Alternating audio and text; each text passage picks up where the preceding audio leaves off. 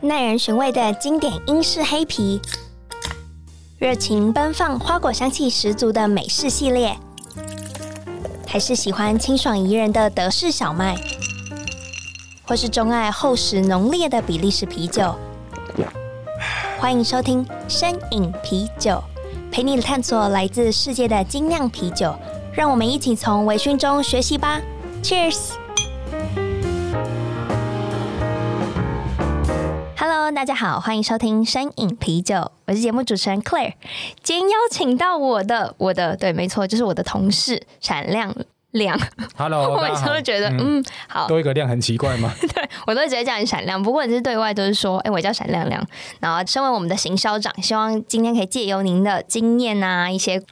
呃岁月的累积，对对，年纪的 累积，嗯，对，来跟我分享一些关于餐酒馆啊、酒吧啊，或是呃餐厅的一些行销的策略啊、面啊，以及给我们一些意见指教，可以这样说吧？嗯，可以，呃，不指教不敢，好 呃，不指教不敢，对嗯，啊，Hello，大家好，我是 ABB 的行销长，然后大家都叫我闪亮亮，对，那待会儿接下来就会跟大家分享很多呃跟行销面的，然后有关的讯息跟内容，那我其实就是今天想要找你来，最主要就是想要问你说，如何经营一家，就是不管是酒吧也好啊，餐酒馆也好，或是餐厅也好，因为疫情期间很多。我知道的，或者我很喜欢的店家，都因为不敌疫情，然后收起来了。然后我就想说，哎、那我能为他们做一点什么，或是为一些新开的精酿酒吧们做一点什么？想说，哎、那不如就来邀请，就是 ABV Bar and Kitchen 的行销长闪亮应该不用加量吧。可以，没问题，然后来到摄影啤酒的节目现场，然后希望可以借由我们个人的经验，然后给大家一点就是想法。我觉得不能说指教，就是一些想法。哦，指教当然不敢了，好，那你可以放轻松的讲，没问题。那我前面就是刚刚已经先破题了。对，你觉得有资金，我就是一个比如说富二代，我就可以足够支撑起一家店吗？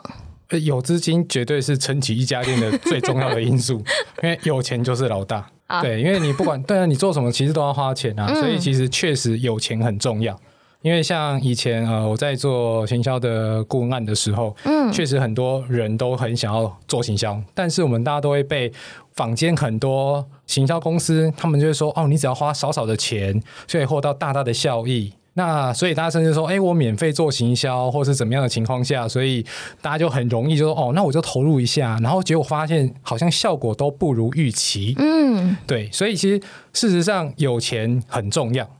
对，因为有钱才有办法真正去放大你的事情，然后放大你的效益。对对，因为我觉得，就我自己的观察，或是我自己现在就是在 B B 当行销，我觉得我们最大的成功，除了餐很好吃，酒选择很多，嗯可是其实很多店也有符合这两个要件。嗯那所以我觉得我们最成功的部分，就是因为我们行销做的非常完善。嗯，那我想要问你，就是可不可以给我就举三个，就是大家比较好理解的方向，然后为什么？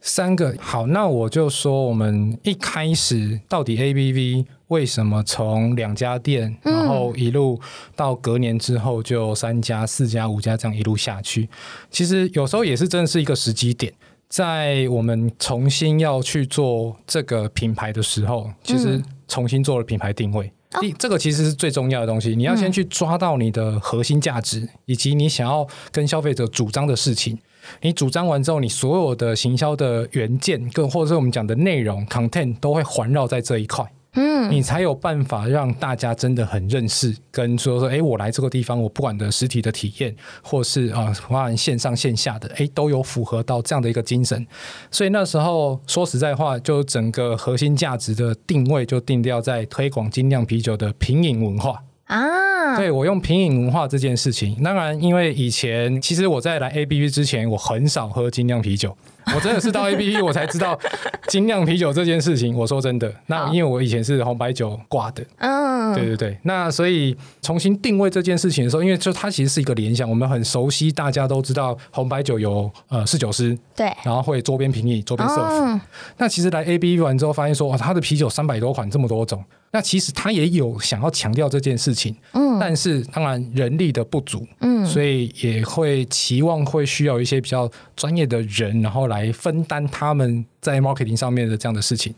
哦所以就重新定位，这是第一件事情。你核心价值一定要先清楚，理清解楚完之后，你所有的东西才有办法去开始发挥。啊，那第二个其实很刚好搭上那一波的脸书的直播，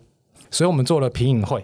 是现然后不最止早的那个 Coedo 那个吗？呃，对对对对对对，很早很早，没错。嗯 Coedo 那时候还有邀请他的那个原厂的，应该说他刚好来台湾拜访，啊，OK，所以就直接等于说，我们不仅办品饮会，然后我们还直接邀请那些有机会来到台湾，然后是原厂负责人，或者是酿酒师，或者是老板，然后直接来跟我们的消费者，然后做一对一的这样的部分。那当然除了线下，然后同时我们做线上的直播，让那些因为那时候脸书直播最夯，对对所对，以让大家同突然间知道说，哎，原来哦，我们有这样办这样的活动，嗯然后再把他的这个直播的过程，然后再做成短影片，然后再继嗯续推广出去。那第三个回来，其实我们一直到目前来讲都非常 focus 的，其实都还是在用 Google 的广告。哦，对，其实用 Google 广告。嗯，对哎、我这边很好，就是我其实前面应该要先就是请你介绍一下你自己，是对，以及你跟 A P P 的渊源 OK，这个很好玩哈。其实一开始，其实我的背景是财经系啊。财经，我在 结果我根本我是不念财经的，然后当然有经历过房贷啊、保险啊、外汇啊，就常常打电话叫人家说，哎，你要不要买什么 外汇商品啊之类的。但是到后面会觉得，呃，其实金融这个东西。好像真的不是我那么的喜欢。其实我对于人这件事情很，很、热爱，嗯包含人类的行为这件事情。那人类行为学它有一个神经元程式学，所以我就很爱去认识这个东西。嗯，所以在那个过程当中，其实消费市场也本来就跟人类行为有关，你要掌握行销也跟人的行为有关。对，所以其实等于说，我在接触人类行为的这件事情的时候，我也同步帮很多老师去做讲师经纪人的身份。我帮他们策划活动、规划活动，然后举办线上线下，然后包含网站架设、Facebook，然后甚至后面的 Line 的那个部分，等于说我是全方位再去帮他们包装、打造，包含形象、嗯等等，不然所以就整个线上线上都在做。那也同时自己就开始往这个行销的开始去钻。嗯，那可是钻行销的时候，大家那时候其实都在讲转换率、对啊，曝光率，对，反而我的财经背景让我有受益。因为我是算， 其实我是很我会算数字的，对，因为你念财经就会去算这些数略，包括像以前的 P ratio 啊，或什么东西，就是你的成本效益啊那些东西，嗯其实是你反而把你以前所学的，然后结果用在行销上面，然后是看数据在做行销，哦，所以这就是很多外面这很早期的。的大数据，对，然后也就是说，很多也就是后面遇到很多的老板们，他们就说，为什么大家都没笑，是因为他们没有真的去看那个数据，嗯或者是他们可能不太会看数据，嗯，所以才说觉得好像啊，我钱丢下去啊，喷完啊就没有了啊，因为你在喷的时候要调整嘛。我们最常听到就是你喷完就没有了，嗯，对。然后到后面就因为就呃，反而是对这件事情是很有数据逻辑的，然后包含人类行为，所以我就也开始在自己开课、自己讲课，然后去这些都接自己顾漫，摸的吗？都自己摸的，都自己摸的。好强哦，呃，反正就是逻辑啦。其实它都是一个逻辑。其嗯实工具，我还是要讲哦，行销的工具真的不是重点，重点是你要会用工具，跟会去调整工具。嗯，大家都会下广告，对只，是你怎么去操作它？诶，说我今天好像数字有点不太对了，曝光数下降了，那你要怎么去调整？或是你怎么样？呃，又看到说哦，好像诶，我的点阅率是上升了，可是我的曝光数是下降，但我点阅率上升了，那到底我该调的是哪一个？哦，对，变成是一直在做调整这件事情。对，所以到后面我就是一直在协助很多，不管是身边的朋友或老板，那他们有开店的时候，我就是在做行销顾问的角色。那当然也是因为共同的一个好朋友，嗯、算是 A P P 的其中一个股东的发小这样子，然后就我那时候也帮他们的民宿，然后做一些呃行销的案子，那他就推荐我来 A P P，然后跟他们聊一聊，嗯，嗯 这样子，所以就默契，然后核心价值定位等等的一些战略蓝图规划完，确定就是 A P P 想要走的路的时候，那我们就合作。理解，就是其实从二零一六年加勒比海店嗯开的时候，那个就是一个最大的转换点，所以你是那时候加入的吗，我是刚好他们在呃二零一七，就是加勒比海刚开大概一啊已年，经开，已经开，对，开一年的时候，然后我加入他们。因为那也是 A B V 起飞的那一年呃，如果算就是他稍微有点等等等等， 然后就是我觉得其实这就是有钱跟没钱的差别，然后跟对这嗯这跟就是。钱有什么关系？有，因为事实上，A P P 确实是经历过很危机、很危机，对对对然后对决定到底要不要收。嗯，而在那个时候，他们还愿意继续投入在品牌行销这件事情。我觉得这很不是一般老板会想的对思维。对，你说对了，所以他们就是，其实那就是我们讲，如果站在一个坎，你嗯，过了，其实那就过 了。你有没有那个勇气跟说，哇，我就是跟他拼了，我就是一定要过这件事情？那这可是你要怎么过？你要有钱，嗯，对，所以这还是又回来前面讲的，有钱重要，友情很重要。所以你有试图，比如说说服嘎米龙吗？还是没有？他自己就是也是听了你的建议，觉得哦这可行，那我做，然后也不太有点像是一拍即合的感觉。但是我当然相信他们也有在评估我了，嗯因为其实我在跟他们配合的前面，其实听完他们的诉求之后，那我就针对我的行销专业，然后去画了一个战略蓝图，就是嗯我的行销的布局要怎么做，不管是从 Google、从 Facebook，然后从公关媒体，然后到甚至后面的一些甚至出书，其实出书的计划也都在当初的那个里面，因为核心价值就是推广精酿啤酒拼文化啊，所以你所有能够去曝光的管道你都要做，所以我把它整个战略蓝图画出来，那我们就是朝着。那每一步每一步，然后包含像品牌重新定调、官网重新打造，然后还甚至做 App，就是全做。因为其实，在接到 A B 之前，其实我也还有在协助电商公司，他们自己有开发自己的一些电商的模组。那我是在做行销，所以等于说我本来在行销的背景也有加上工程师，就是这种网络，然后包含像 App 的背景都有，所以就等于整合在一起，然后可以把它规划完，然后就让他们做。真的，这真的是透过不同的部分，然后做整合。而且其实我一直以为就是行销跟内容比较有关系，因为其实很多人目前做的行销趋势都是以内容，然后绑定人心。对这也是我觉得很温暖或是很想做的事情。对，然后，可是自从我加入 APP 以后，我就发现每次别人问我说：“哎，你们行销怎么做？为什么可以这么成功？”我就说：“哦，我们只做有效行 销。呃，社群当然是一块是非常需要去维系的这件事情，但是确实我们也必须要去着重 focus 说，对，就像你讲有效行销，但其实不能说有效行销啦，是说比较能够大量的去曝光。当然，只能说社群我们很想再更加深一点，然后更希望，然后能够用更温暖的角度，然后去跟大家互动。其实哦当然也是很希望啦。但是说你知道要做的事情就这么多，所以我们当然先挑可以花钱就处理好的事情 做。哎、合理应该可以这样做。”对啊，这蛮合理的。而且我觉得很多人都以为我们的团队很大。嗯，嗯真的假的？对啊，真的假的？哦七间店大家很合理吧？ ，OK，就嗯，是其实目前，没有，因为那时候真的早期就是卡米 m 嗯然后加我，嗯，然后再加其中一个股东，就三个人。然后我们常常就是跟那个改菜单。还有一件事情就是，我到那边玩之后，我也不知道这卡米有提还是我提，然后说：“哎、哦你们多久没换菜单了？”因为啊为什么会问这件事情？其实我自己很爱做料理，啊，我我也很我我自己是真的很爱做西餐这些法餐啊、意式料理的而且你个人应该也是从葡萄酒里面开始做酒餐的、啊，啊，对的概念对对对对对，没错。所以就是，然后就突然就问了一句：“啊，你们多久没换菜单？”他说。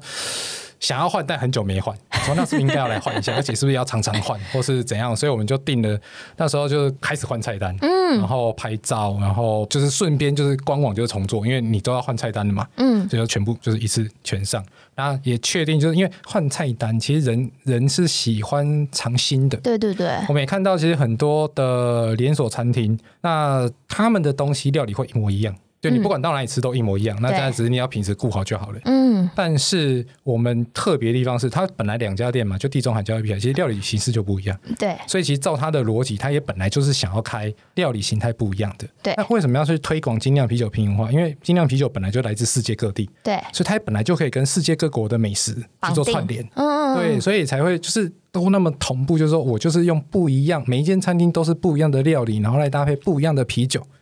然后如果你又可以大概每季哦去换个大概十分之一或者是八分之一的话，我们会一直有话题。其实这又回过头来说，其实行销需要话题。你如果没有话题，你要怎么做行销？你没有话题，你怎么去想那个内容？嗯，对，所以其实换菜反而是一个很好的话题。哎、可是我这边我有一个不理解的地嗯方，就是一直不断想话题，或是像是酒商嘛，一直不断的推新酒，希望制嗯造话题。可是我总觉得这种东西会不会很昙花一现，就是那个亮点一有，嗯然后随着市场或是随着反应，然后就结束了。第一件事情当然是先用这种快速新颖的话题去吸引人来认识你的品牌，嗯然后因为你的品牌而变成始终的粉丝。然后对，其实它是一个敲门砖，新菜是敲门砖。我先让你知道我有新的，我有话题，因为有话题我才可以脸书操作广告嘛，Google 操作广告什么的， 对我才可以找媒体办。这是有延续性哎，对，然后大家来了以后，借由这个敲门砖来认识你了。那你的实体，我们刚讲那就是线上嘛，嗯，线上完之后让大家知道了，然后来到线下实体店面，然后去消费，然后去感受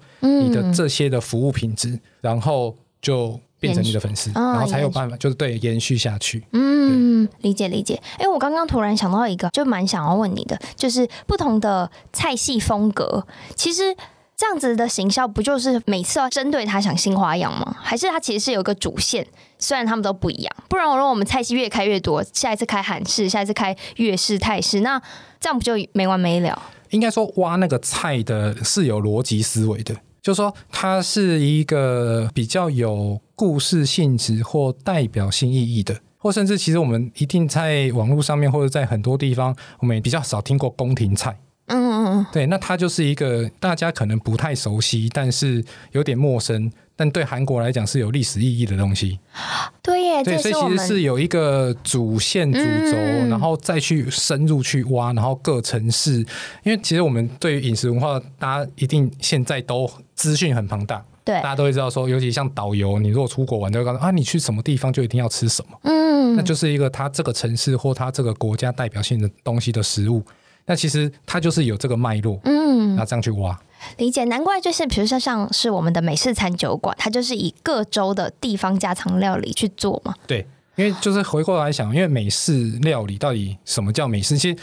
其实那是移民嘛，比如说嗯像意大利面啊、披萨、啊、那些东西，都是移民带过去的料嗯理。其实一定有很代表美国原生的东西，一定有。对像是呃乐牌、牛，barbecue 牛胸肉，对，呀就是就是所谓的 barbecue，全部都是对。 barbecue，然后以前像还有什么就是野味，嗯就是什么浣熊也吃啦，然后那个蜥蜴也 吃啊，然后对他们就是打猎，然后现场有什么他们就做什么来吃。嗯，对，合理合理。那我觉得其实蛮多，就是从借由你刚刚就是阐述的内容，蛮多我们现在做的主线跟很多会做的事情，其实由你过往的经验对带进来的。算加成啦，就是哦，以开发的部分来说，都还是以卡米尔为主，嗯，对，因为它一定有它的逻辑，对啊，然后去搭配我在撰写故事，然后撰写整个品牌架构，然后以及文化的内涵，以及嗯，餐厅它所想要呈现的那个料理的底蕴，对，就把它用文字的方式，然后用曝光的方式，然后让更多人了解。那我这边可以就是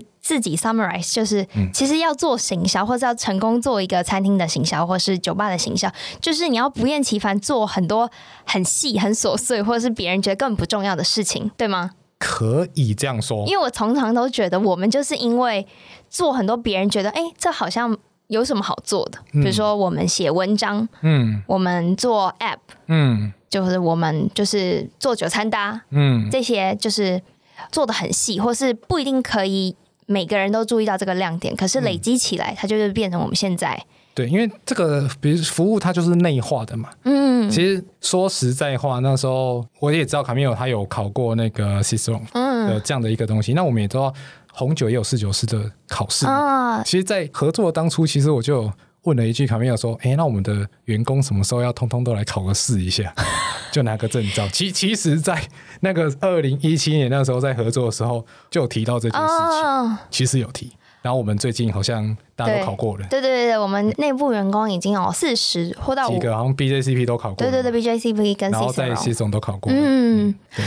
哇其实，在规划当初，我就有问他这件事情。就是很早就开始铺陈，对，可是我觉得其实很好 follow，因为葡萄酒文化或威士忌文化其实很早就已经开始做这件事情，大家会觉得应该要去追。可是啤酒就像你喝葡萄酒不一定会来喝啤酒，你是真的进入这产业你才开始有接触，对所以很合理的逻辑就是它会照着这个 train 走。 ，Yeah，因为事实上啤酒也本来就可以做酒餐的啊、嗯所以既然它有，那现在没有人做嗯，啊，那就对啦，因为没有人 做啊，所以我们要做啊，就这么简单。有道理，有道理。可那你就是现在我们店已经到六年了嘛？对就是你觉得现在这个世代，对跟你当初做行销，你觉得有根本上的差异，或是有你觉得很很有 bug 的地方吗？应该说，我觉得可能没有。我我这样讲没有吗可能会觉得很奇妙，就是嗯，大家现在都这会是认为 TikTok 世代欸诶、对，我知道大家都会觉得，对我 我懂我懂。然后像很多大家都喜欢用 IG 嘛，嗯然后喜欢用很多东西，那就是限动啊、等等这些东西。可是我反而没有那么大明显去感觉到那个差异的原因，其实是那是 T A 的问题。所谓的 T 就是我们的目标客群，对，哦其实你用那样子的。商品的人，然后嗯习惯这样子的人，其实他的消费习惯到底跟我有没有是 match 的？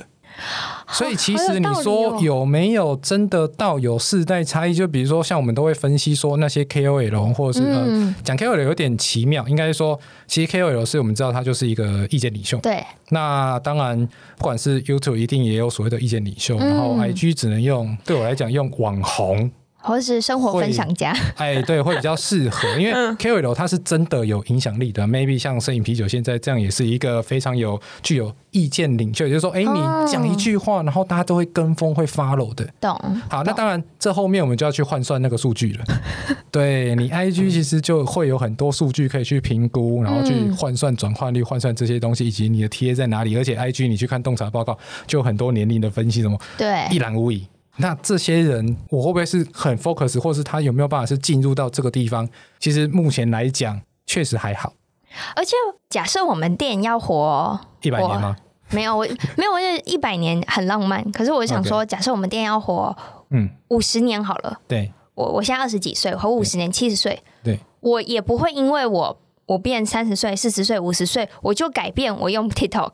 对就我没有办法预见我。可是我从我喝酒或是开始吃餐，我对可以 always 是这个客群的人。 ，Yeah。啊你懂我大概想要我表我达我的懂意思思，吗？就是以目前来讲，可能还没有发展到再到一个下一个阶段。啊、目前来说，对对对，目前的消费时代还没对有是，还没有到真的是跨到那个说我完全无法掌握的状态，嗯目前还没。但是你说 maybe 在十年，当然不知道。但是目前仅存的主流，除这样讲啦，就是 Google 只要一天不倒，嗯，基本上百分之百的人都是用 Google。对耶，我我觉得基本上，因为我们看有些东西是搜寻，嗯有些东西是浏览，那个在思维上就是不同的。对啊、搜寻的人他是有指向性的这个概念，就是我就是要去做某件事情。我是主动性的去，对，我是主动性的去搜寻、去 search 一些东西，可嗯，是浏览是看过、划过，懂但是不代表我不做，所以我全部都要做。懂，也就是说，它的这个行销其实是印象的加成，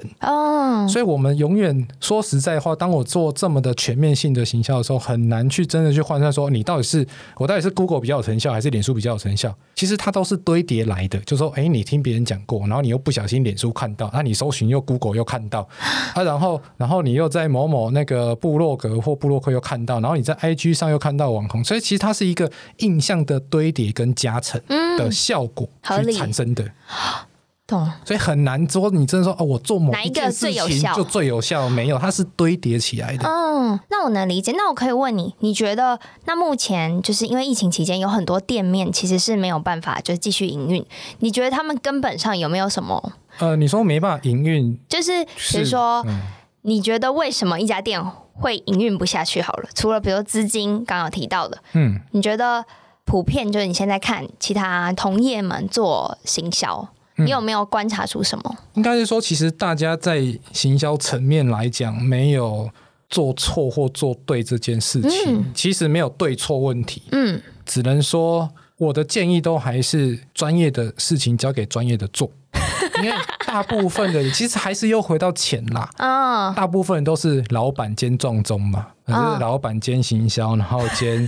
兼实物开发，然后甚至很多是主厨，然后他自己出来开店。对，对他也很，他自己本身是热爱料理，然后他是厨师，然后他出来开店。嗯，那他懂行销吗？但是他又必须管行销，他又必须管人，他要管内场，他要管外，因为他是老板，他要管嗯懂内场，他要管外场，他要去管很多东西。其嗯实他已经分心了，对他分身乏术，对，所以其实真正的问题都还是要回来，就是专业的要让专业的人做。就跟 Andres 试酒也不会请你来试酒嗯跟配餐，嗯对。对耶，而且我觉得很多人会为了比较想要节省一点预算，就忽略到这一块，对，或嗯是会觉得自己可以做得来，可是回过头会发现，哎、其实我根本没那么多时间。嗯，不仅嗯没时，那他们就会想说啊，没时间，所以就找外面行销公司，然后再来就是一样嘛，就你你到底有懂还是不懂？它的真正要用途用在哪里？就它的每一个东西都有它的用法。哦，对理解，因为我可能会跟酒商们做接洽，很多酒商们就会说，因为因为我现在的身份，就是对他们来讲也是有一点影响力的嗯人，然后他们就会说，哎、可是我曾经也是付钱请了某一个网红，可是这种东西很像是稍纵即逝，就是结束了，因为他们好像从来没有理解他们有没有请对网红，或是他们请网红是 for what，、嗯是 for 一次性的活动，还是他们觉得，哎、最后累积出来的东西居然是在那个个人身上，而不是回到我身上。嗯，因为就是其实真正重点还是要回来品牌这个东西，嗯，就是你到底要让人家认识你什么，懂懂懂，你是谁，然后我要认识你什么、嗯是那个东西。哦，我今天不光是就是请你来讲给大家听，同时也是帮我自己把逻辑在这梳理一遍，我觉得好有趣，我自己都觉得很有趣。嗯，谢谢，我们可以多聊天，没没有问题，OK 的。很幸运可以多聊天。那好，我们刚刚已经讲了超级大一部分关于行销的部分 Yeah 我现在就是要回到就是这个节目的主线。嗯哼，请问你平常喝什么 酒？其实平常哦，除了在 A B B 喝啤酒之外，其他时间会躲到某个地方去喝红白酒。哦，所以你最终还是爱红白酒的人，呃，没有因为工作然后把你洗成就是啤酒不会，应该是说我会在不同的时间点，然后去选择我想要喝的东西。因为我在工作的时候，其实我那时候都讲啊，你知道，甚至在刚行销的当初，其实我也有定义，当我们在认真工作的时候，我超爱喝 IPA 的，而且越苦越好。难怪你知道你刚刚就开的就是 IPA。对，你知道，就像你，你就是你跟以前那个忘记哪一个历史人物了，他为了要打起精神，然后他不就是拿那个荆棘什么的，你是说什么？啊算了，我现在想不对，没我关系。所以就是，其实你要有点精神的时候，其实我会超想要喝 IPA 的，因为你觉得苦可以刺激你的味蕾，你就会比然较后有精刺神激我的精神。对，然后当我想要比较 relax 的时候，其实我会很喜欢喝比利时的啤酒。我也是，因为我们工作的关系，对所以可以在上班的时候可以喝到酒嘛，对，真的很开幸心福。对，对，可是我后来发现，我其实没有办法做这么 chill 的事情，我没有办法在想文案或者是写文章的时候喝酒。嗯，我不知道是因为要写的东西必须要看，比如说原文，然嗯后再回来，我会觉得我的脑子是会被卡住的。如果我今天是自己梳理，就是自己写自己的想法内容，那真的很因为喝酒微醺，你会灵感就是嗯会源源不绝。嗯嗯可是当你在执行面的时候，就会觉得必须要花脑子想的时候，我就发现酒我啊不行。没有啊，花脑子的时候才需要酒精啊，可是你不觉得很容易就是很放？我可能我会很放没有，松那是酒量问题了啊， 那那纯粹是酒量问题了。啊，所以是我酒量不好，呃，没有啦，那个没有，那是消化代谢的速度快跟慢。所以你会越喝越有精神吗？呃，哦还是因为你的速度没有？我看你我喝酒蛮快的。啊、对，因为应该是说酒确实会帮助我的思绪再更快，然后会打通很多东西。我真的会啦，我我发现我真的会，啊但是你不能过量啊，过了就直接就懵了啊、那也那也不行。就是在某一个量的情况下，其实我真的是就是会达到一个最佳状态，对，其实会。嗯所以应该要推荐大家上班的时候喝酒，合理吧？呃，你就是就是你要知道你的你量要在知哪道里，的呢哎你要先知道你的量在哪里。嗯对，我因为我之前觉得就是上班喝酒很浪漫，然后我就试，后来我发现其实很没效率，然后我回家还是要做事，我就发现算了，这一条路可能不太适合啊，我。真的吗？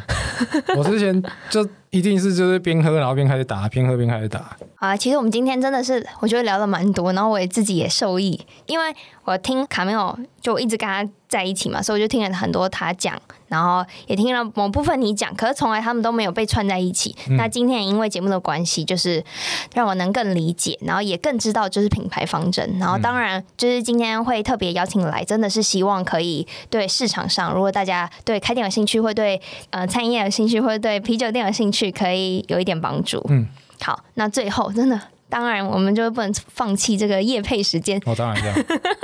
对，这一次夜配应该超合理，来，请、哦我们要今天要讲特别要讲什么？当然我们在八月九号的时候，ABV 地中海餐酒馆的林口店就盛大开幕了。然后它占地七十平，然后八米大挑高，里面的整个设计风格就很像你在逛那个欧洲的观光酒厂的那种挑高的感觉。你从二楼可以去俯瞰整个一楼的那个空间，你会觉得非常的舒适，非常的宽敞。对，所以欢迎大家。然后它的距离在林口三井奥莱后面停车场只要三分钟的距离就到了。它没有在林口里面哦，它没有在奥莱里面哦，没有它在 Outlet 里对，面，它是奥莱的后面的停车场，然后大概三分钟。真的也欢迎就是住在林口周边的居民或是桃园人，也可以特别来对对林口对吃饭。没错，然后我自己的体验是。真的，那个空间是非常舒适的。我觉得第一次我讲话的时候，我不觉得这是行销，而是你真的发自内心，你会愿意，就是你身为一个邻居，我会愿意就是去过去吃饭、嗯啊。其实它离那个桃园捷运也不算太 A 远九啊 A 九，A 九也不基算捷太的远，啊 A 九站，当然你说走路稍微十分多钟啦，或是坐慢慢电车稍微就哎是对三分配钟一下就到过了来。对对对嗯，